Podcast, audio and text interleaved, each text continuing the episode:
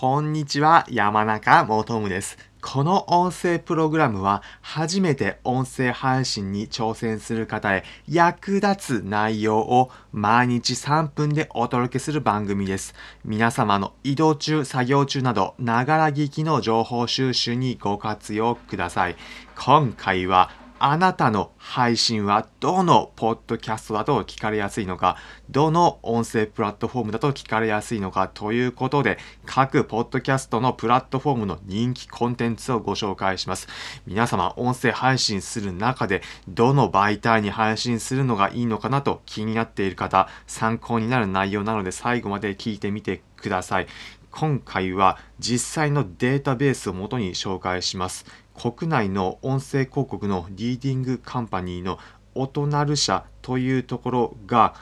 国内のポッドキャスト、Apple ポッドキャストと Google ポッドキャスト、Spotify ポッドキャストのそれぞれで人気のプログラムは何なのかというのをランキングで見れるようなサービスを用意しています。こちらについて気になる方は説明欄のところにリンク先の URL を貼っとくのでそちらから見てみてください。こちらで各人気のジャンルを一覧で見ることができます。どんなジャンルが人気なのか結論で言うとニュースと英語、エンタメです。まあ、ただそれぞれのポッドキャストのプラットフォームごとに違いがあるんです。それぞれのポッドキャストプラットフォームごとでどれが人気なのかご紹介します。Apple Podcast だと2021年の2月末時点で上位のもの1位から順に読み上げます。1位が辛坊治郎、ズームそこまで言うのかニッポン放送ニュースのジャンルです。2位が飯田浩二の OK 工事ポッドキャスト日本放送こちらもニュースです。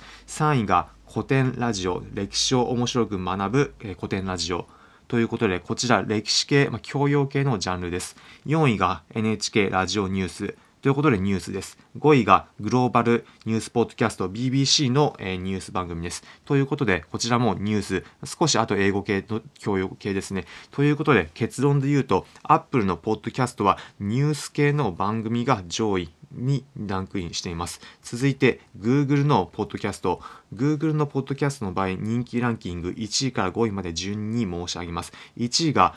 NHK ラジオニュース。2位が辛坊治郎、ズームそこまで言うのか、ニッポン放送。3位が飯田浩二の OK 工事アップ。で、こちらもニュース系ですね。で、4位がバイリンガルニュース。ということで、英語、英語の教養系のニュース番組。5位が武田鉄矢、今朝の三枚おろしということで、まあ、少しエンタメによったような内容になっています。ということで、Google ポッドキャストも総論としてはニュース系が人気ということになっています。そしてもう一つ、Spotify。Spotify は音楽で聞かれているという方もいるかと思います。この Spotify のポッドキャストだとどんなコンテンツが人気なのか、1位から5位まで順に申し上げます。1位が、えー呪術廻戦、呪術トーク、Spotify、エンタメ系ですね。2位が、ロバートプレゼンツ、聞くコント番組、秋山第一ビルディング、Spotify ということで、こちらはお笑い芸人のロバートが、えーポッえーと Spotify のポッドキャスト限定で配信している、えーエンタメ系のポ、えー音声配信のコンテンツになります。3位が、えー君おの耳掃除クラブで、またエンタメ系ですね。4位が霜降り明星のオールナイト、えーニッポンゼロということで、またエンタメ系ですね。で、えー第5位が、えー Spotify、えーハイ、ハイ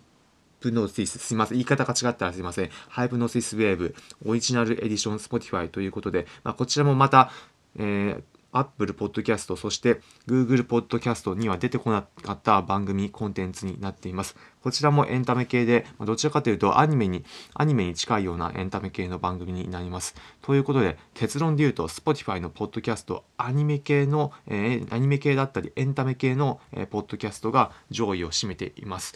それぞれのポッドキャストで違いがあるということがお分かりいただけましたでしょうか？結論 Apple Podcast や Google Podcast では教養やニュース系 Spotify ではエンタメ系が人気なんです、まあ、というのも Spotify 皆さんも音楽聴く際に使われている方が多いんじゃないでしょうか、まあ、そこから派生してエンタメ系や少しリラックスできるような面白みがあるようなコンテンツが聞かれているという傾向があると思います。なので皆さんも音声配信される方だったら皆様の配信内容教養系やニュースを伝えるようなもの例えば各業界の最新情報に伝えるというようなものであれば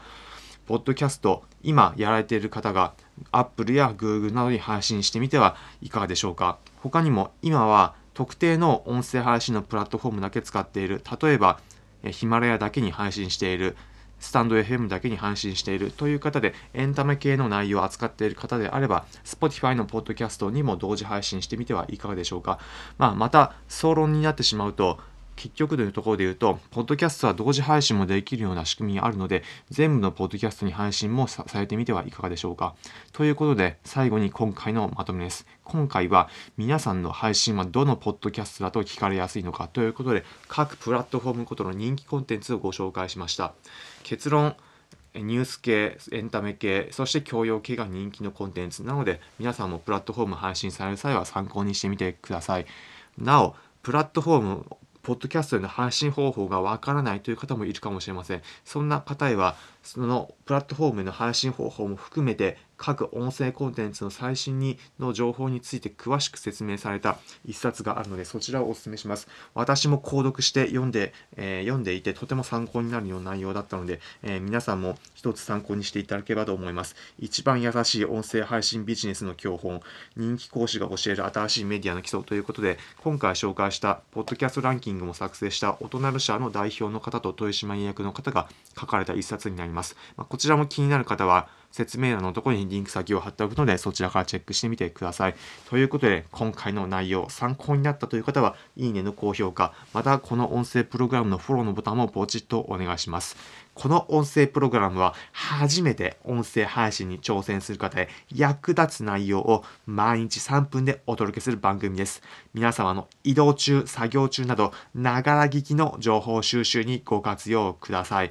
皆様コメントも待ち受けておりますので、ちょっと気になるという方、ぜひお気軽にコメントお願いします。次回の放送で取り上げさせてお答えさせていただきます。それでは皆様良い一日お過ごしください。また次回お会いしましょう。それじゃあ。